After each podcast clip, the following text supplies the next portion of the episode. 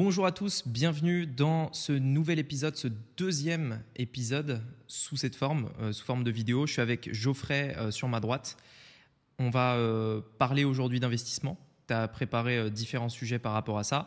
Et, euh, et, donc en fait c'est top parce que j'ai vu dans le premier épisode que vous avez euh, plus ou moins kiffé, enfin je t'en ai parlé euh, juste avant, ils ont l'air, en tout cas le format a l'air de vous plaire donc on va continuer dans cette lignée là et on va petit à petit, enfin petit à petit pardon, essayer de s'améliorer, sachant que la prochaine fois, encore une fois, désolé, il n'y a toujours pas Geoffrey en, en vidéo, je ne peux pas en fait mettre une caméra pour nous deux puisque j'ai besoin de prendre les extraits euh, de ce podcast pour en faire des vidéos courtes, short, etc. Et donc forcément, euh, je dois me filmer en fait en entier et c'est pour ça qu'on peut pas être tous les deux. Et euh, pour la petite anecdote, en fait, donc je suis à Maurice pour ceux qui me suivent et j'ai une caméra très particulière, c'est un Sony Alpha 7C pourquoi je dis ça? Parce que quand on essaye de faire euh, deux caméras, c'est bien d'avoir exactement le même modèle. Parce que les caméras, elles ont un, grain, elles ont un style. Et si tu achètes une Nikon, une Canon et une Sony, en fait, tu auras trois images différentes. C'est un carnage en, montage derrière. Et du coup, je cherche actuellement la même caméra que j'ai pour pouvoir passer à deux caméras, notamment dans, dans le podcast. Et hum, et en fait, donc, je cherche un Sony Alpha 7C et il s'avère qu'à Maurice, bah, c'est un petit peu compliqué de, trouver ce genre de, trucs, surtout des, modèles bien spécifiques, puisque forcément, bah, euh, on, est on est moins approvisionné, on est sur une île. Et j'ai trouvé un magasin qui en vendait euh, dans la capitale, à Port-Louis, mais je suis allé dans ce magasin et j'ai vu euh, sur Internet le prix à 95 000 roupies. Ça fait à peu près 2000 euros pour cette caméra-là, en fait, en particulier. Euh, euh, et, en fait, je vais en magasin et je vois que le prix est à 120 000 roupies, soit environ 500, 500 euh, euros de plus. Et du coup, je vais voir le gars et je lui dis, mais pourquoi le prix il est 500 euros plus cher? Et en fait, il me dit Ah oui, oui, en fait, le prix que vous avez vu sur Internet, c'est si vous payez cash. Ici, c'est uniquement. Enfin, Là, en gros, si vous voulez, c'est uniquement le prix boutique, etc. Euh, c'est les gens qui veulent une facture, etc. Bref, vu que j'ai une société, j'ai besoin d'une facture, donc je ne l'ai pas acheté encore.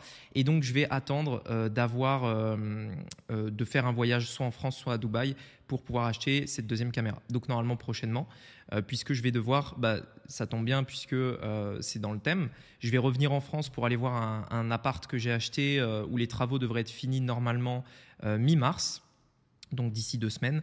Mais vu qu'il euh, y a différents trucs qui se passent, je ne vais pas y aller avant euh, normalement fin avril euh, ou début avril, enfin on verra. Donc en gros, la caméra arrive pour Joe, mais pas encore tout de suite maintenant. Donc du coup, on parle d'investissement. C'est ça. Aujourd'hui, le thème, c'est comment est-ce que tu as commencé à investir et comment on se crée une rente? Business en ligne, investissement et mindset. Mon nom est Rémi Jupy et bienvenue dans Business Secrets.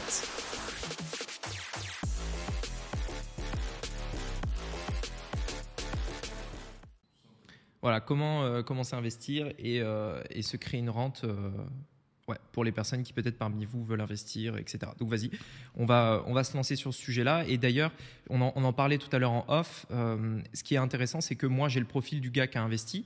Et toi, au contraire, tu n'as euh, jamais investi, c'est ça? Enfin, tu confirmes ta... J'ai ouais, j'ai pas, j'ai presque rien investi. J'ai investi des petites sommes. Ouais. Euh, tu as, fait des tests en gros. C'est ça, ouais. J'ai fait des tests plus qu'autre chose. Et encore aujourd'hui, tu n'as pas d'investissement Non, j'ai pas d'investissement particulier. Ok. Donc du coup, c'est intéressant parce que peut-être que justement tu as des questions qu'une personne dans ta situation euh, pourrait se poser. Et, euh, voilà, donc vas-y, si peut-être tu avais des pistes par, par, là où tu voulais euh, commencer. Bah déjà, j'aimerais bien qu'on définisse certains termes, donc à commencer par la rente, par exemple, pour le coup, puisque ça, ça, peut être intéressant de comprendre qu'est-ce que c'est et bien mettre les mots sur, parce qu'on va les utiliser plusieurs fois hein, dans, dans, la vidéo, donc autant bien définir tout ça. Donc bah, je te laisse nous expliquer ce qu'est une rente. Pour moi, une rente, c'est un. Alors, en fait, pour moi, il y a différents types de rentes parce que tu as la rente ultra passive et tu as juste la rente. La rente, pour moi, c'est à la base, à la base, pour moi, c'est ça, c'est une source de revenus qui ne dépend pas de ton temps. Ça ne veut pas dire que tu vas pas du tout travailler une seule seconde, comme beaucoup de personnes vont le dire peut-être sur Internet, mais c'est une source de revenus qui ne dépend pas de ton temps. Par exemple, si tu investis dans l'immobilier, que tu as un gars qui, euh, par exemple, paye un loyer, alors l'immobilier, comme beaucoup de gens euh, disent, c'est passif. Non, c'est pas passif. Tu vois, faut gérer les travaux. Une fois que c'est fini, tu as le locataire. Il y a régulièrement des problèmes. Tu vois, je sais pas, une fuite, un machin, un truc. Donc c'est pas passif à proprement parler. Et j'ai plein d'amis investisseurs immobiliers qui m'ont tous dit que c'était pas passif et qu'il n'y a que les gars qui n'ont pas d'immobilier qui disent que c'est passif. Donc en gros, euh, pour moi, ça reste quand même une rente parce que ça, ça tourne, en fait, même quand tu dors. C'est-à-dire que tu as un locataire, tu n'es pas obligé tous les mois de recloser le locataire pour qu'il reste chez toi. Tu vois, il a un bail, euh, voilà, il est là, donc, donc tu as des revenus, etc. Et c'est quelque chose qui respecte également deux critères. Ça évolue avec le temps, donc ça croît avec le temps et c'est stable. Donc par exemple, une rente, typiquement un locataire dans un bien immobilier, pour moi c'est une rente parce que c'est entre guillemets passif, donc ça demande un petit peu de gestion, mais voilà quand même c'est euh, quelque chose qui va croître avec le temps parce que euh, les loyers vont suivre l'inflation. Donc s'il y a euh, de l'inflation, eh bien en fait on va augmenter le loyer, etc., etc. Et c'est stable parce que, ben, à part si tu changes de locataire toutes les deux semaines, dans le cas par exemple de, la location saisonnière, et encore c'est c'est relativement stable parce que tu as régulièrement un, un flux, mais tu es tout le temps, on va dire, bouqué. et ben dans ce cas-là, c'est pour moi du passif. Donc c'est vraiment quelque chose de stable. Donc du coup, on est serein, ça croît avec le temps et c'est euh, ça tourne sans. Enfin, c'est pas corrélé au temps qu'on va y passer. Ok. Et donc pour toi, quel est le, le passif ultime entre guillemets? Et voilà, donc du coup, euh, bonne question parce que du coup, j'avais dit qu'il y avait euh, plusieurs types de passifs. le passif ultime, pour moi, c'est le passif, mais honnêtement, j'en ai trouvé qu'un seul. Je ne sais pas s'il y en a d'autres. À vous de me dire peut-être dans les commentaires si vous avez des idées d'autres passifs. Le passif ultime, c'est tu investis de l'argent, puisque ça peut que être un investissement. C'est pas une activité commerciale, etc. C'est tu investis de l'argent et sans rien faire du tout, mais même pas passer une seule seconde, cet argent investi te rapporte de l'argent. Et la seule chose que je connais aujourd'hui qui permet de faire ça, c'est l'investissement en bourse. J'en connais pas d'autres. L'immobilier, tu dois gérer des locataires. Euh, le business en ligne, bah forcément, euh, il y a un peu de gestion euh, de manière générale. Euh, créer une entreprise, investir dans un restaurant, investir dans n'importe quelle activité, ça va demander un peu de gestion. Ne serait-ce que avoir ton comptable au téléphone, faire le bilan à la fin de l'année, etc. L'investissement en bourse, tu achètes une action. L'action, tu peux donc tu peux par exemple acheter une action, la garder pendant 50 ans et tout ce que tu as fait, c'est l'acheter une fois et pendant 50 ans, tu récupères tes dividendes. Tu rien d'autre à faire. Donc c'est le truc pour moi passif ultime où tu as euh, zéro, quoi. Enfin, tu n'as aucun truc à faire. Pour moi, c'est le seul que je connais. Après, je sais pas si peut-être toi, tu as une autre idée euh, comme ça en tête, mais. Euh... Bah, va y avoir des placements financiers autres que forcément en bourse. Il va y avoir de la pierre papier, des choses comme ça. Ça reste de la bourse. Si tu achètes par exemple de, des REIT, par exemple, donc donc des, produits financiers en fait qui vont reproduire l'évolution du marché immobilier, ce genre de choses, ça reste de la bourse, tu. Tu vas être sur ton trader, euh, enfin tu vas aller sur ton broker en ligne, par exemple Interactive Broker, n'importe quoi, tu mets ton argent et tu achètes ces trucs-là. Et du, coup, tu peux acheter des matières premières, tu peux acheter de, de l'immobilier papier, tu peux acheter euh, des actions à dividendes, euh, des ETF, etc. Mais ça reste l'univers de la bourse au final. Ok, je vois, très clair. Et, donc, comment est-ce que tu as commencé ton histoire un petit peu autour de l'investissement? Euh, bah, En fait, moi, à la base, je n'ai personnellement jamais cru dans euh, la retraite, par exemple. Donc, euh, pour moi, la retraite, c'est assez obscur, enfin, c'est assez flou de comment déjà c'est, comment ça va être financé. Parce que je, enfin, je veux dire, plus la population vieillit, les gens ont envie de. Il y a un truc qui est bizarre, c'est que les gens vieillissent de plus en plus. Euh, on travaille de plus en plus tard parce qu'il y a des études qui durent de plus en plus longtemps, etc. Donc on travaille de plus en plus tard, mais en, parallèle, on veut arrêter de travailler de plus en plus tôt et du coup avoir une retraite. Enfin, je veux dire, il y a un truc où ça va pas, tu vois. Genre, tu commences à travailler tard, tu veux arrêter de travailler à 50 ans et ensuite, comment c'est financé tout ça. Donc pour moi, déjà, il y a un truc qui est bizarre qui est comment ça va être financé ma retraite, j'en sais rien. Le deuxième truc, c'est que personnellement, je n'ai pas envie de dépendre de l'État pour financer euh, ma retraite. Donc, ça part du principe que euh, déjà, j'ai envie de voyager, j'ai envie de vivre dans d'autres pays que la France. Si j'habite à Maurice, je ne cotise pas pour la retraite. Donc, donc, faut à un moment donné bien que je me dise, enfin, parce qu'en en fait, le problème de la retraite, quand on y pense, c'est que si tu mets euh, ta stratégie de vie entre guillemets basée sur ça, tu es un petit peu bloqué en France, tu vois, parce que tu, tu vois, c'est difficile de alors après, il y a d'autres solutions, tu vois, il y a des assurances, des machins et tout, mais je veux dire, c'est difficile d'aller à Maurice, d'être salarié et de cotiser pour ta retraite en France. Enfin, voilà, donc c'est compliqué, tu vois. Donc déjà, tu n'es pas libre, entre guillemets. Donc pour moi, c'est pas la liberté la retraite, au contraire. On, te, force, on te bloque un petit peu à cotiser toute ta vie pour un truc, euh, voilà. Euh, en plus de ça, c'est très limité au niveau, de, au niveau de, de la somme que tu vas pouvoir gagner. Et si tu fais le calcul, au lieu de cotiser pour la retraite, si cette somme, tu la mets en investissement à partir de ton plus jeune âge, donc 20 ans, euh, même, même avant par exemple, eh ben, au final, tu vas avoir mais infiniment plus parce que au lieu d'avoir une retraite qu'on te donne tous les mois, tu vas avoir une grosse somme, mettons 1 million à la fin de ta vie par exemple, ça peut être plus, 1 million d'euros investis en bourse, et ce million, à 10% par an, ça rapporte 100 000. Parce que 10% d'un million, ça fait 100 000. Donc, tu as cotisé toute ta vie, tu as mis un million de côté avec l'effet cumulé. Ça ne veut pas dire que tu as mis 1000 euh, euros par mois et qu'au bout de 50 ans, ça fait un million. Parce que tout le monde va dire, mais quoi, euh, tout le monde ne peut pas mettre un million d'euros de côté, etc. Si, parce que tu as l'effet cumulé. Tu vas pas mettre un million, tu vas mettre peut-être 100 000 qui, au cours de ta vie, vont devenir un million, parce que le marché évolue, parce que ça croît, etc.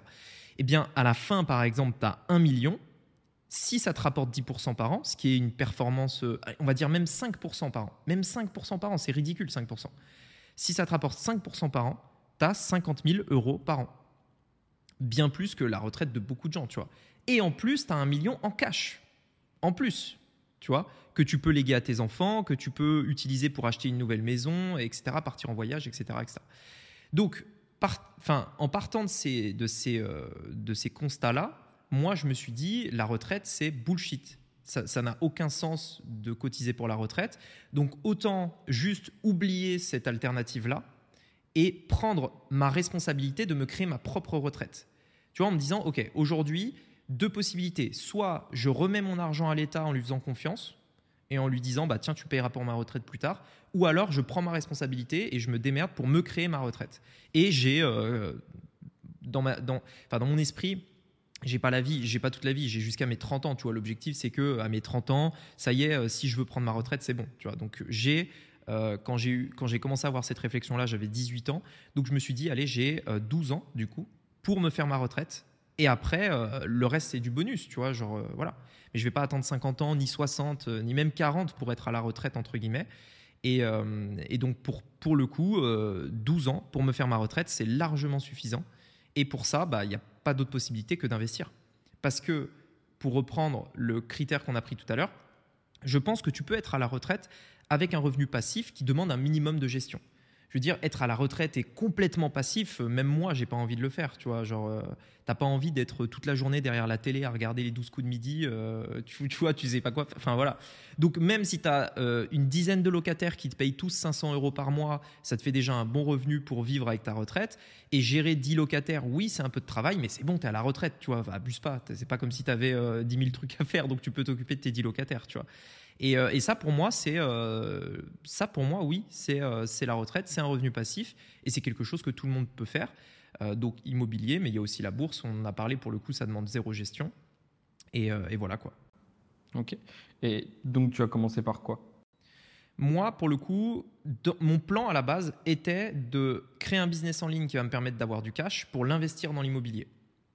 Le truc, c'est que je me suis très rapidement confronté à la réalité qui est en France du moins, pour avoir euh, la possibilité d'obtenir un crédit immobilier, il te faut au moins trois ans de bilan. Alors, il y a des mecs sur Internet qui vont te dire Ouais, mais non, tu peux passer ça, etc. Ok, moi, j'avais pas envie de me prendre la tête à, faire 10 000 banques, etc. Donc, je me suis dit Bon, pas de problème, j'attends trois ans, j'attends trois bilans de ma, boîte. Et une fois que j'aurai les trois bilans, une banque euh, aura suffisamment confiance pour me prêter de l'argent et du coup commencer à investir dans l'immobilier. Donc, je ne pouvais pas, à la base, j'aurais voulu démarrer par euh, l'IMO, euh, mais du coup, j'ai pas pu. Donc, ce que j'ai fait, c'est que j'ai commencé à investir euh, en bourse petit à petit, tous les mois. Et puis, et puis en fait, voilà. Et puis là, après, récemment, là, j'ai acheté un appart, un appart en France. Mon objectif après, c'est plutôt d'acheter des appartements cash. On en avait parlé, mais on pourra en reparler tout à l'heure. Et puis, et puis bourse. Du coup, j'ai commencé par la bourse au final. Ok. Tu referais la même chose aujourd'hui? Pense que Ouais, je pense que je referais la même chose parce que honnêtement, j'avais pas vraiment le, choix. J'avais pas vraiment, enfin, j'avais pas forcément 10 000 possibilités. Et je pense que la bourse, j'aurais même commencé plus tôt. Parce qu'en en fait, la bourse, le truc, c'est que si on regarde l'évolution de la bourse au cours des 40 dernières années, ça ne fait que monter. Alors, il y a des périodes de baisse, et on sait qu'il y a un crack, peut-être un, petit crack tous les 3 à 7 ans, et un gros crack tous les 15-20 euh, ans à peu près. Donc, on sait que ça baisse, parfois. Mais sur le long terme, ça ne fait que monter le jour où la bourse euh, commence à baisser, c'est que l'économie entière baisse, tu vois. Enfin, sur le long terme, je veux dire. Donc, il y a des périodes pendant 10 euh, ans où il se passe rien, il y a des périodes pendant 20 euh, ans où il se passe rien, où ça stagne, etc. Mais si on regarde à l'échelle de 40, 50, 60 ans, ça monte. Et après, ça dépend des marchés parce que forcément, il y a des marchés qui vont baisser, etc. Bon, sans, entrer trop dans, la technique. Et donc, en fait, je pense que plus tu investis tôt, mieux c'est. Plus tu commences tôt, mieux c'est. Donc, dans tous les cas, ce qui est bien avec la bourse, c'est que tu peux commencer avec 50 euros par mois, même si tu as très peu à investir, 50 euros par mois, et puis ça y est, ça commence, tu vois, la machine est lancée, et, tu mets de l'argent de côté, et tu commences en plus à te générer des revenus de ces 50 euros dès, dès le premier mois, en fait, parce que tu obtiens des dividendes. Dividende, c'est la part du bénéfice de la société que tu as acheté qui te revient. Et donc, même si tu as 50 euros, tu achètes une part d'une société, et ben cette société va te reverser un dividende équivalent à la part que tu as acheté. Même si c'est 30 centimes, bah ça y est, tu t'es créé une source de revenus de 30 centimes. Tu peux, t'acheter un paquet de chewing-gum gratos tous les mois, tu vois. Donc ça paraît euh, débile, mais c'est vrai. Et puis au bout d'un an, bah, peut-être que tu pourras t'acheter, euh, euh, je sais pas, un jeu vidéo. Au bout de deux ans, peut-être la PlayStation, etc., etc. Et après, ça, ça, augmente petit à petit et ça te crée cette nouvelle source de revenus passive en plus, en plus de l'activité principale que tu fais, quoi. Donc c'est un peu la façon euh, pour toi de déjouer le côté, puisqu'on entend beaucoup de choses sur la bourse, et la première chose c'est que c'est risqué, simplement, et c'est toi, ta façon de faire, c'est de justement programmer sur des années et des années. En fait, c'est ce qu'on appelle le DCA, le Dollar Cost Averaging. En fait, c'est un principe qui dit qu'aujourd'hui, tu as en gros, bon, pour vraiment simplifier, tu as deux façons euh, d'investir dans l'IMO. Euh, dans la bourse, pardon. Soit tu fais du time market, c'est-à-dire tu vas essayer de te placer au bon moment. Donc tu times le market, donc tu, tu essayes de, de, de, time le market en fait. Donc c'est-à-dire tu regardes le meilleur moment et tu essayes de dire ok est-ce qu'on est bas dans le marché? Moi je veux acheter peu cher pour que ça monte et si on est haut ben je revends parce que ça va rebaisser etc etc. Le truc, le problème du time market, c'est ce que font euh, la majorité des traders etc. Le problème c'est que si on regarde encore une fois sur le long terme, la majorité des gens ne battent pas le marché. 96% des gens battent pas le marché. C'est des stats euh, officielles, vous pouvez les trouver. Alors je ne sais plus euh, si je retrouve la source, on le mettra dans le, dans le, podcast. Mais en gros, 96% des traders débutants ne battent pas le marché. Le marché, c'est quoi? C'est par exemple le CAC 40, le S&P 500, qui représente en fait les plus grosses sociétés d'un marché. Comme par exemple aux États-Unis, les 500 plus grosses boîtes, c'est le S&P 500. Standard Poor's 500, qui montre en fait l'évolution du marché américain. Parce qu'on se dit, OK, si les 500 plus grosses boîtes, elles montent, le marché américain monte. Donc voilà, ça c'est le marché. Eh bien, 96% des traders ne battent pas le marché. Ils essayent d'acheter, de revendre, d'acheter, de revendre, de, faire du time market pour acheter au meilleur moment, etc. Le truc, c'est que personne ne peut savoir si le marché va monter ou baisser. C'est impossible. Tu peux pas le savoir. Et à un moment donné, un trader finit toujours par se tromper et à perdre énormément d'argent. Et c'est là où les traders n'arrivent pas à battre le marché, c'est que, OK, ils vont peut-être gagner, mais sur le long terme, 10 ans, 15 ans, 20 ans, ils finissent toujours par perdre un moment. Et cette perte fait que sur les 10 ou 15 ans, la moyenne veut qu'ils ne battent pas le marché, qui lui progresse peut-être moins vite, mais qui fait 5, 6, 10, 10% par an. Ça monte, ça monte, ça monte, ça monte. Et sur le long terme, tu n'es plus gagnant à juste investir et, être passif. Donc, euh, donc, euh, donc voilà. Euh, et, la deuxième méthode, c'est le DCA. C'est ce que moi je fais, qui consiste à faire ça. J'investis une somme fixe. Ça peut être toutes les semaines, ça peut être tous les mois. Le plus important, c'est d'avoir en fait un moment où tu achètes tout le temps au même moment. Donc, mettons par exemple 100 euros euh, par mois tous les premiers du mois.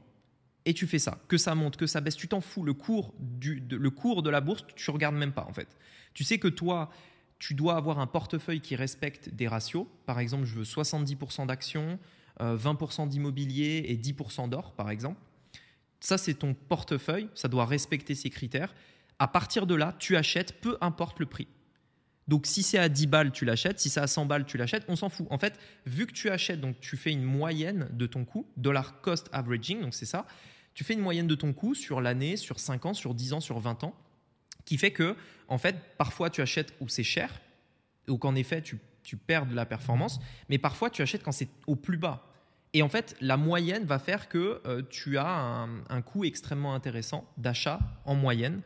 Euh, et, tout ça sans te prendre la tête, sans analyser, sans devenir le prochain Warren Buffett, etc. Tu achètes mensuellement et euh, vu que le marché va monter, tu achètes mensuellement et du coup, tu, euh, ça te permet de te créer cette source de revenus. Le, but est du coup de lisser au final, que ce soit à la hausse ou à la baisse, le prix des actions. C'est ça. Ok. C'est ça. Et donc là, après, il y a beaucoup d'émotions qui vont rentrer en jeu parce que quand le marché baisse, tu te dis, oula, ça baisse, etc. Mais au contraire, parce que quand tu fais du dollar cost averaging, en fait, quand le marché baisse, toi, tu es là en mode putain, c'est génial, j'achète moins cher qu'avant, tu vois, donc j'achète moins cher. Puis ça baisse encore, ah putain, j'achète encore moins cher, etc. etc. Vu que tu achètes le marché euh, et non pas une entreprise en particulier, généralement avec cette méthode-là, tu peux le faire avec une entreprise, mais voilà. Eh bien, euh, eh bien, en fait, il y a très peu de chances que ça arrive à zéro parce que si ça arrive à zéro, c'est enfin, la fin de l'économie. Tu vois, genre, tu vois, si à un moment donné les 500 plus grosses boîtes américaines sont toutes à zéro, bah enfin franchement il y a, y a, plus y a plus rien. Enfin je veux dire euh, dans ce cas-là tout le monde est à zéro tu vois. Donc donc euh, au pire euh, voilà. Mais mais du coup quand ça baisse voilà tu achètes tu achètes tu achètes tu achètes. Et après quand ça va remonter quand tu as acheté bas bah du coup tu as fait beaucoup de profit et tu continues d'acheter même quand ça monte alors ça devient moins intéressant. Mais du coup la moyenne des deux fait que bah, c'est hyper intéressant. Ok et, donc, euh, ton profil, puisqu'on parle souvent de profil aussi dans l'investissement, est-ce que tu peux peut-être euh, décrire les principaux profils dans un premier temps et après euh, nous décrire aussi le tien? Ouais, bah après, en profil, généralement, tu as les personnes qui cherchent vraiment de la performance, un peu plus risquée du coup, performance-risque, ou alors stabilité, stabilité et peu de risque, peu de, peu de volatilité. Donc la volatilité, c'est la, la tendance qu'un actif, donc une action par exemple, a à monter, descendre par rapport à sa moyenne, par exemple. Tu vois, ça fait plus 10, moins 10, plus 10, moins 10, etc.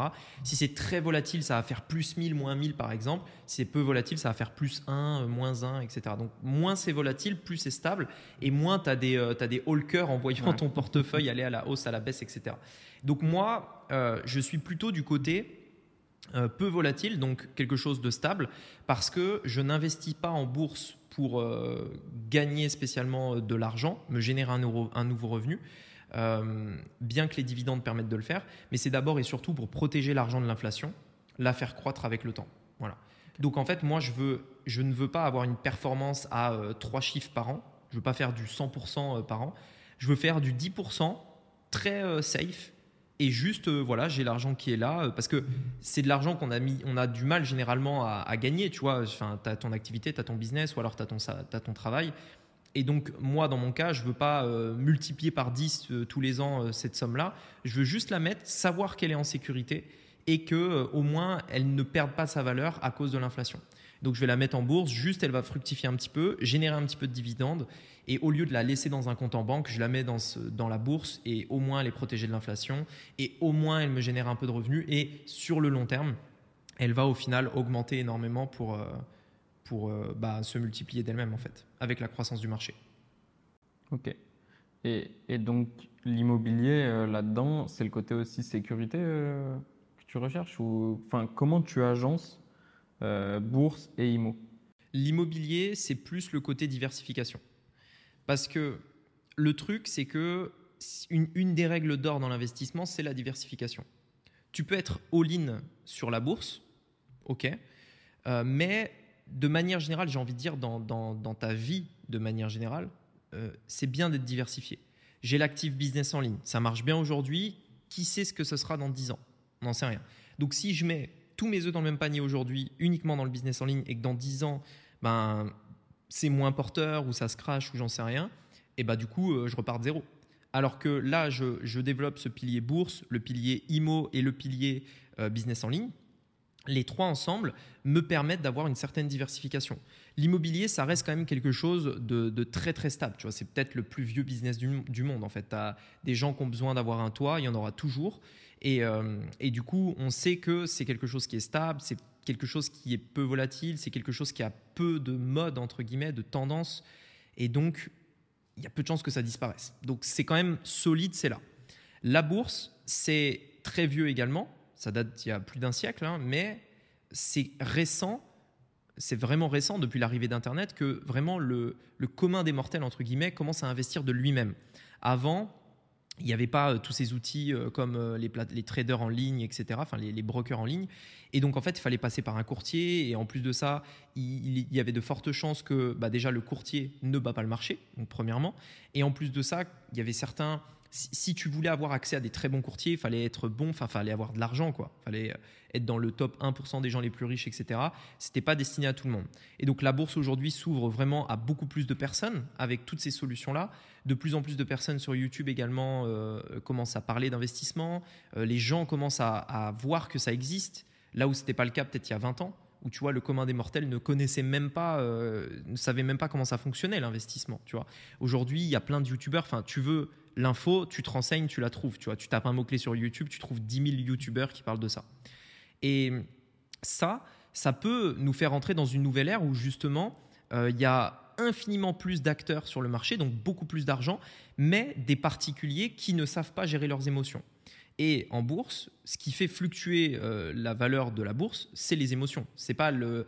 Il y a la valeur intrinsèque de l'entreprise, c'est-à-dire est-ce qu'elle a fait du bénéfice, etc. Ok, c'est bien. Mais si ton investisseur, même si l'entreprise elle est saine, si ton investisseur il flippe parce qu'il pense que ça va baisser, il vend. Et du coup, ça baisse. Et donc, on se retrouve avec un marché où il y a beaucoup, beaucoup de particuliers qui sont pas préparés euh, émotionnellement et qui risquent de euh, soit trop acheter mais euh, de manière déraisonnable et ça monte à des sommes juste déraisonnables. On l'a vu un petit peu avec Tesla, on l'a vu avec il y a plein d'autres exemples. Soit vendre alors qu'il n'y a pas vraiment de raison de vendre parce qu'ils flippent. Et, et, donc voilà, donc après à voir. Donc c'est intéressant, mais comment ça peut se comporter? Il y a encore pas mal d'incertitudes par rapport à la bourse. Beaucoup plus stable dans l'immobilier, donc c'est intéressant de diversifier. Et du côté du business en ligne, bah pareil, moi je pense que ça va continuer de prospérer pendant encore très longtemps, mais on n'en sait rien, donc on se protège. Ok. Et, donc, euh, quand tu parles d'investissement dans ton business en ligne, c'est quel investissement? Dans le business en ligne Ouais. En fait, il y a de l'investissement à faire au niveau de, on va dire, de l'audience. Donc, investir dans euh, de la publicité pour que de nouvelles personnes te découvrent régulièrement. Investir également dans, euh, on va dire, des choses qui sont peut-être un peu plus floues, du genre euh, la valeur perçue. Donc, par exemple, euh, quand on achète une caméra comme ça, ça a, un coût, mais ça augmente la valeur perçue, la qualité est meilleure, les, les micros, le matériel, etc. Euh, également euh, organiser des tournages. Donc par exemple, ça coûte de l'argent, hein, des tournages, enfin ça coûte beaucoup d'argent, surtout si on doit se déplacer, on doit aller dans un autre pays, on doit euh, prendre le matos, etc. Donc l'avion, le Airbnb, le machin. Donc tout ça, c'est des investissements dans le business. Et puis également les équipes, tu vois, les personnes qui travaillent avec nous, etc. Donc, donc voilà, c'est surtout ça. Et est-ce que racheter un business aujourd'hui, pour toi, c'est de l'investissement? Est-ce que c'est quelque chose que tu comptes faire un jour? Ouais, pour moi, si je rachète un business en ligne, donc ça, ça fait partie des choses que je veux faire. Mais en fait, d'abord, en, fait, je vais le faire en, étape par étape. La priorité pour moi, c'est d'acheter euh, ma résidence principale. Donc ça, c'est la première priorité. Je sais qu'il y a plein de gens qui vont dire que ça n'a pas de sens, que ça, enfin, etc. On s'en fout. À un moment donné, quand on parle d'investissement, on parle surtout d'avis personnel. Il y a, ok, investir c'est bien, il y a des règles, acheter résidence principale ou pas, etc. Ok, ça c'est bien c'est d'abord et avant tout vos choix. C'est un choix perso. Moi, je veux acheter ma résidence principale et je veux le faire euh, cash. Je veux pas avoir de crédit dessus, etc. Donc ça, c'est mon prochain projet. Donc je vais euh, essayer de mettre de l'argent de côté euh, pour justement pouvoir le faire et, et au moins après, j'ai ma résidence principale qui est payée et je suis tranquille. Ça, c'est mon premier objectif. Une fois que j'ai fait ça, le cash, soit je l'investis dans l'immobilier pour acheter d'autres biens immobiliers, soit euh, je vais le mettre dans, euh, par exemple, euh, en bourse, un petit peu tous les mois, mais ça, je vais continuer de le faire. Soit je, vais, par exemple, acheter des business. Et pour le coup, là, ce sera plutôt des business relativement passifs qui tournent, mais dans lesquels je vais pouvoir amener mon expertise, entre guillemets, dans le business en ligne pour pouvoir les faire x2, x3 et ensuite les revendre. Donc la stratégie, c'est tu rachètes un business qui, qui tourne un petit peu déjà, avec du trafic gratuit de préférence parce que c'est plus stable, etc. Tu le rachètes, tu regardes les trucs qui a changé, tu mets en place un meilleur tunnel, une meilleure offre, etc. Tu utilises mieux la base email, tu augmentes son bénéfice avec ces stratégies Et, euh, donc, en augmentant ses bénéfices, tu augmentes sa valeur à la revente, forcément, puisque la valeur d'un business dépend du cash qu'il génère tous les mois. Si tu l'as- si tu l'achètes au moment où il fait 5000 de bénéfices par mois, tu vas le payer euh, tant. Si tu l'amènes à 10 ou 15 000 de bénéfices par mois, donc non seulement toi tu te génères du cash, mais en plus tu augmentes sa valeur et donc tu peux le revendre plus cher et tu fais un flip comme ça où euh, tu l'as acheté 30, tu le revends 100 par exemple, etc. Et au passage, tu as pris euh, quelques billets, etc. Donc là, c'est intéressant, mais c'est des, c'est des, euh, des, des nouvelles activités, tu vois. Ça demande du temps, ça, c'est pas passif pour le coup. Donc, donc voilà, c'est intéressant, je vais le faire, mais quand j'aurai un peu plus de temps, un peu plus de temps, je développe d'autres choses euh, en attendant. Donc, euh, donc voilà. Mais du coup, c'est plus le côté justement générer du cash euh, plus ou moins rapidement, mais c'est du coup de dégager euh, une plus-value rapide. Ouais, c'est ça. Ouais, le but c'est euh, le, le but c'est de faire des flips en fait. C'est ça. Le but c'est de tu prends un business, tu remarques un, un point faible que toi tu peux résoudre très rapidement parce que tu as un peu d'expérience, etc. Euh, tu résous ce point faible, boum, le bénéfice fait x2, x3 et tu le revends. Et c'est vraiment facile à mettre en place. Enfin, honnêtement, il y a des stratégies qui permettent vraiment de faire passer un business en ligne euh, de 1 à 10. Enfin, de, on, allez, on va dire en termes de bénéfices, de 1 à 3 par mois. Donc il fait 1000, tu passes à 3000 euh, comme ça instantanément. Juste en mettant des petits trucs, tu multiplies le bénéfice par 3. Ok. Donc ça c'est vraiment facile euh, assez rapidement et du coup ça permet d'utiliser ce levier euh, de, ben, de l'achat-revente entre guillemets. J'aimerais revenir euh, sur. euh, tout à l'heure, tu as dit que tu voulais justement ne pas acheter ta maison à crédit, mais au final, euh, tu veux ne pas faire de crédit de manière générale, non? Ouais. Ok. Et, et pourquoi, pour toi, c'est important justement de ne pas faire de crédit pour pouvoir investir?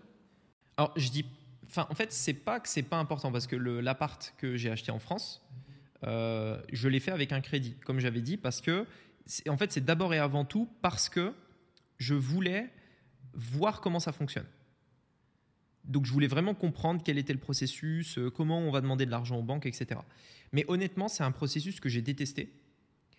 euh, parce que en fait, euh, j'ai détesté devoir donner 10 000 dossiers pour prouver que je pouvais l'acheter. Genre tout- toute la paperasse, tous les engagements, tous les trucs. Ça, en fait, ça, tout ça ne m'a pas plu. Et, en, et en fait, le truc, c'est que sur Internet, on a des business à gros cash flow. Et donc, en fait, le cash euh, peut venir assez rapidement, en réalité. Et donc, le truc, c'est que quand tu as une arrivée de cash rapide, mais que tu n'as pas le lifestyle, parce que j'ai pas besoin de ce genre de lifestyle, qui te permet de dépenser ce cash, soit tu le laisses dans un compte, soit tu l'investis. Mais à un moment donné, tu sais, il y a une limite, genre, euh, imaginons, tu as, j'en sais rien, 500 000 euros en cash, par exemple. Tu peux te dire, OK, euh, je vais utiliser l'effet de levier du crédit à 100% et je vais acheter euh, 50 appartes avec 10 000 euros d'apport chacun. Comme ça, je maximise euh, mon cash et euh, du coup, j'achète euh, 50 appartes. OK Déjà, pour faire 50 appartes, ça va te prendre des années parce que tu peux pas faire 50 projets d'un coup. Enfin, c'est possible peut-être, mais voilà, faut y aller quand même. À un moment donné, euh, ok, mais tu peux aussi juste mettre tes 500K, les mettre cash et c'est bon, tu as une rente euh, à vie, 100% profitable. Voilà. Sachant que tes 500K, tu vas les régénérer rapidement vu que tu as un business à cash flow. Tu vois? Donc, c'est pas comme si tu avais 500K que tu avais mis 50 ans à, économiser. C'est. Tu as, eu ces 500K, si tu les investis, tu sais que vu que tu as un business en ligne, tu vas les régénérer rapidement. Donc à un moment donné, ça veut dire que l'année d'après, par exemple, tu te refais 50 apparts. Enfin, je veux dire, en fait, à un moment donné, ça n'a pas de sens, tu vois. Genre, euh, voilà, donc c'est pas vraiment utile. D'un autre côté, tu vas, tu vas pas pouvoir les dépenser en perso, cet argent-là. Donc euh, tu, peux la mettre en bourse éventuellement, ok, mais du coup, c'est bien de se diversifier aussi. Et puis, euh, et puis ouais, euh, c'est ça quoi. Enfin, c'est une situation particulière. Hein. C'est pas forcément, je pense, tout le monde qui peut le faire. Mais s'il y a des personnes qui veulent développer un business en ligne, c'est en, vrai quelque chose qui, est intéressant. Et vu que je suis en France, dans tous les cas, faire un apport en dessous de 50%, c'est difficile. Donc éventuellement, ça pourrait être intéressant de faire des projets où je fais l'apport à 50% et le reste avec la banque, par exemple. Ça peut être intéressant. Mais pour moi, ce qui est bien, c'est que dans ma vision euh, de l'immobilier, j'ai pas envie de me créer un nouveau travail où mon but c'est absolument d'optimiser pour la rentabilité, etc. Je pense qu'il faut le faire, mais dans ma vision des choses, j'ai de l'argent, soit je l'investis, soit je l'utilise pas et elle reste dans un compte. Bah moi, je veux juste l'investir et euh, même si ça me rapporte 3%, je m'en fous en fait. Au moins, j'ai pas du cash qui perd de la valeur. Tu vois et en fait, je veux pas essayer de me créer un nouveau travail en essayant d'optimiser à fond pour la rentabilité, euh, de, de, de, faire le radin sur le matos qu'on va mettre dans l'appart parce que ça te fait perdre 0,1%. Tu vois, enfin, ça, en fait, j'ai pas envie. J'ai envie de juste d'investir dans l'immobilier de manière sereine. Je pose le cash, par exemple, qu'il y a à, faire. Ça génère, vu que j'ai pas à me préoccuper de la rentabilité parce que j'ai pas de crédit, dans tous les cas, l'argent qui va rentrer, ce sera du bénéfice, ce sera du, du pur profit puisque j'ai payé cash. Et donc, du coup, euh, moi, ça, ça me convient. C'est la manière dont j'ai envie d'investir en immobilier, tu vois. Et comme ça, je me prends pas trop la tête, etc. Alors, je vais quand même essayer d'optimiser la rentabilité, tu vois. Je suis pas non plus euh, fou, mais c'est pas l'objectif premier. Ok. Et, acheter à l'étranger alors? Et acheter à l'étranger, c'est, euh, ça peut être intéressant. Bah justement, j'en parlais à peut-être éventuellement investir à Maurice. pourquoi pas Mais je pense que oui, j'investirai à l'étranger dans tous les cas. Ok, et est-ce qu'il y a une autre raison que le pur investissement? Pour Maurice, euh, enfin pour l'étranger, tu veux dire Pour l'étranger de manière générale. Bah, je pense qu'à un moment donné aussi, euh, j'en suis pas là encore, hein, mais je pense qu'à un moment donné, euh, faire des projets plaisir, c'est aussi important quand on est investisseur. Tu vois, par exemple, j'ai vu Bali là. Bali, alors t'es pas propriétaire de la terre à Bali, donc voilà, à voir c'est. Enfin, moi ça me dérange un petit peu, mais bon, pourquoi pas. en revanche, tu peux vraiment faire des projets de fou euh, parce que ça coûte très peu cher là-bas. Tu n'es pas propriétaire de la terre, mais tu peux faire vraiment des superbes villas. Euh, tu as, même des sociétés qui t'accompagnent de A à Z pour faire ta villa, etc.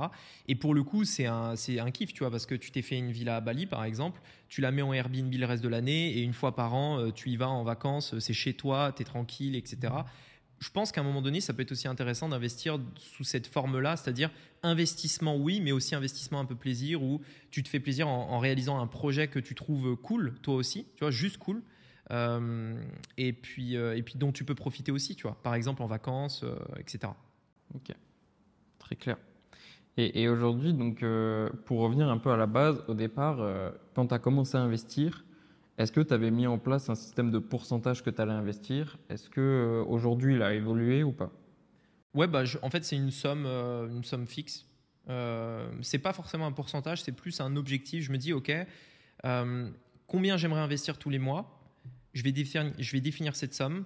Et ensuite, ben, c'est ma base. Après, mon objectif étant d'essayer de la faire évoluer le plus rapidement possible.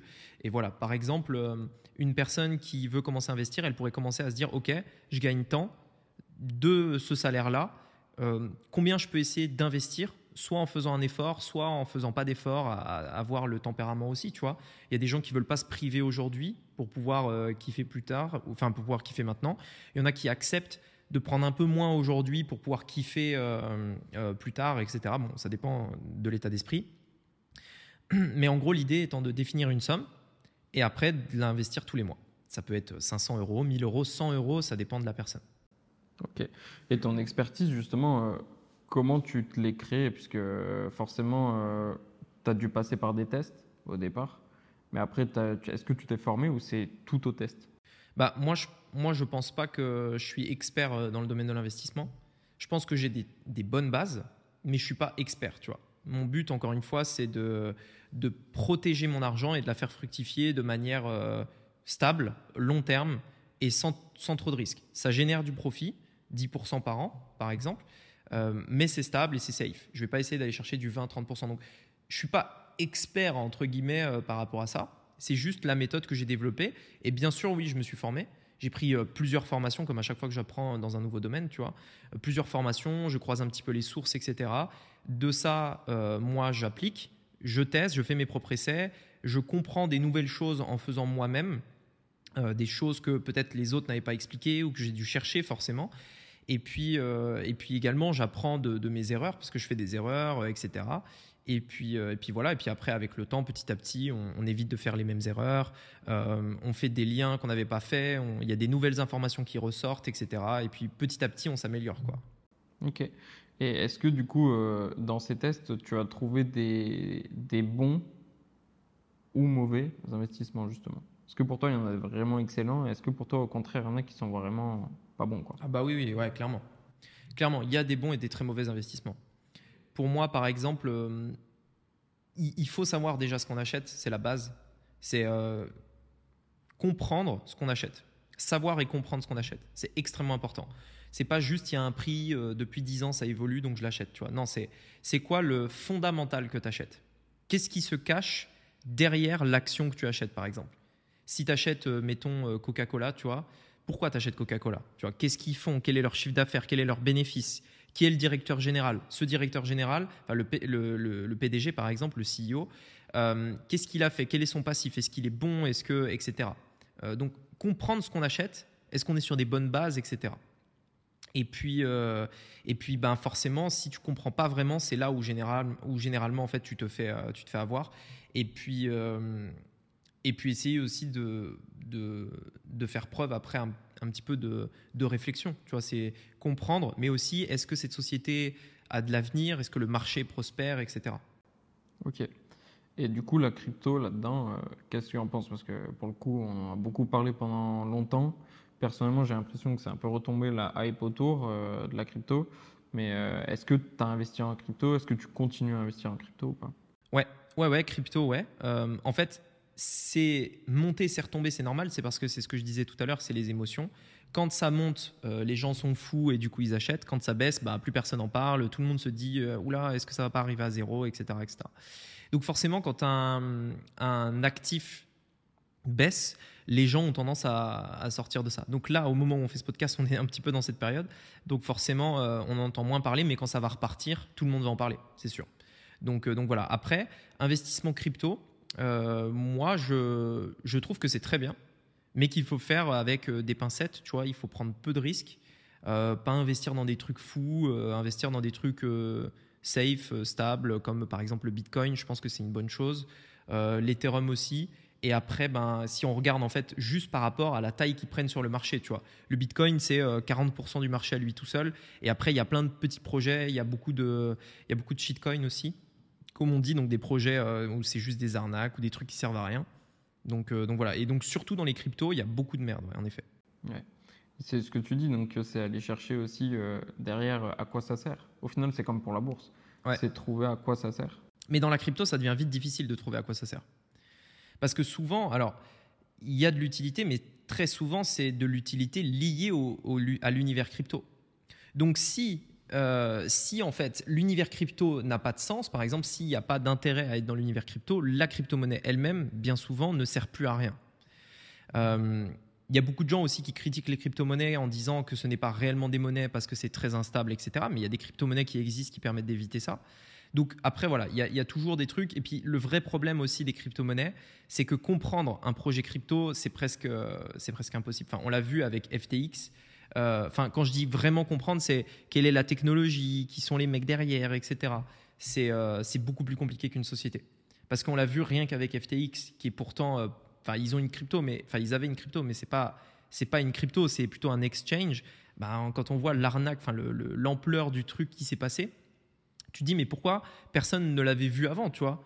Et c'est voilà, c'est le problème de la crypto, c'est que c'est très très très très très difficile de comprendre vraiment Sauf si tu es un mec euh, ultra euh, tech, euh, j'en sais rien. Et, encore, et encore, tu vois, c'est comprendre tout le mécanisme du truc, c'est compliqué.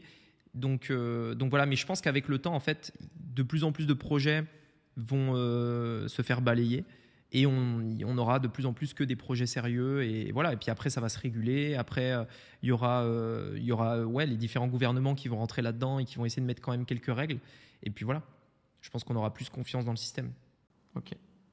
Et si aujourd'hui euh, tu devais me conseiller personnellement pour hmm. investir, déjà, euh, qu'est-ce que tu me dirais la première chose? Bah déjà, pourquoi toi t'as pas investi aujourd'hui? Parce que euh, j'ai, alors j'ai investi sur moi-même pour l'instant, plus que créer de l'investissement, donc entre guillemets IMO, bourse, etc. Ouais. J'ai fait quelques tests j'ai aussi été gestionnaire de patrimoine, donc été dans cette euh, optique d'avoir euh, bah, de la pierre, de la pierre papier, de l'assurance vie, donc euh, pas de gros rendement. Et je voyais pas forcément l'utilité directe. Tu vois? Donc ça a changé aujourd'hui. J'ai fait des thèses, j'ai investi un peu en bourse, j'ai investi aussi un peu en crypto, j'ai investi en SCPI ouais. aussi. Donc voilà, mais pour l'instant, c'est que des toutes petites sommes. Mmh. Bah, si tu as compris, déjà, je pense la première chose, c'est de bien comprendre euh, dans quoi on achète. Donc, euh, suivre une méthode euh, simple. Ensuite, définir l'argent qu'on peut investir tous les mois et la somme, etc. Plus le portefeuille, donc les actifs dans lesquels on va investir. Donc, si c'est de l'immobilier en dur, on sera de l'immobilier en dur. Si c'est de la bourse, etc. Et ensuite, ben, mettre cette somme tous les premiers du mois, par exemple, et, et faire ça pendant les dix prochaines années, même plus. Ok. Je comprends. Tout simplement. Ouais, au final, c'est pas si sorcier que ça. En fait, il faut arrêter de vouloir faire un peu comme dans les business euh, du premier coup et que tout de suite on fasse des fois 100, fois 1000. Il faut, en fait, c'est ça. la pérennité. En fait, le, le, truc avec la bourse, ce pourquoi beaucoup de personnes se crament, c'est parce qu'ils veulent aller vite. En fait, le, le truc avec la bourse, c'est que il faut juste acheter et rien faire. Et même Warren Buffett disait qu'il est devenu riche en, en, passant son temps à attendre. Hmm. Tu vois? Et donc, en fait, le truc, c'est que c'est là où ça devient très difficile. C'est parce que tu achètes une action, par exemple, euh, tu vois, euh, tu as 18 ans, bah, cette action, tu, tu, la laisses, tu ne fais rien pendant 50 ans. Juste, tu fais rien. Mais le problème, c'est que la plupart des gens, ils, se font chier, tu vois. Enfin, qu'est-ce que tu vas faire? Euh, T'achètes et juste tu fais rien. Puis tu as l'émotion aussi. Puis après, tu as l'émotion, ça monte, ça descend. À un moment donné, tu te dis, mais est-ce que je devrais pas euh, take profit? Est-ce que je devrais pas prendre mon profit? À un moment, Enfin bref, il y a plein de choses qui peuvent se passer aussi, tu vois. Mais, euh, mais c'est ça la bourse en fait. faut juste acheter et rien faire. Mais ne rien faire, c'est le truc le plus difficile. Il n'y a rien de plus difficile que de rien faire. Ouais, c'est clair. Tu vois? Et donc, euh, c'est ça. Hein, c'est. Et c'est pour ça que c'est dur, enfin entre guillemets, d'investir en bourse. C'est parce qu'il faut juste rien faire. ça paraît paradoxal, mais c'est ça. Ouais, ok, c'est avoir les bonnes informations et après attendre. Quoi. Ouais. En gros, c'est le chemin typique. Ok. Bah, merci pour euh, tous ces éclaircissements. Pour le coup, moi, ça m'a servi en tout cas. Ouais, bah cool alors. J'ai noté des choses là. Nickel. donc, euh, donc c'est top. Merci. Bah, merci à toi du coup pour, euh, pour les questions. Et puis, dites-nous d'ailleurs dans les commentaires si le podcast vous a plu. donc, sur l'investissement, un autre sujet qui change un petit peu, c'est aussi intéressant. Et dites-nous dans les commentaires euh, vos idées pour des prochains podcasts. Donc ça peut être euh, tout type de sujet. Euh, état d'esprit, finance, investissement, business, euh, business en ligne, euh, vie perso, etc. N'hésitez pas à nous dire un petit peu ce que vous aimeriez voir. J'ai vu qu'il y avait un commentaire qui voulait parler de la création d'une agence de SMMA. Qu'est-ce qu'on pourrait proposer, quel type d'offre faire, etc. Bref, je lis tous les commentaires, donc dites-moi dans les commentaires ce que vous voudriez qu'on débatte sur ce podcast. Et prochainement, on fera également venir des invités quand j'aurai un peu plus de matos pour tout simplement pouvoir les filmer aussi. Mais on fera venir des invités pour parler de différents sujets, euh, donc notamment euh, business, finance, bourse, etc., vie perso.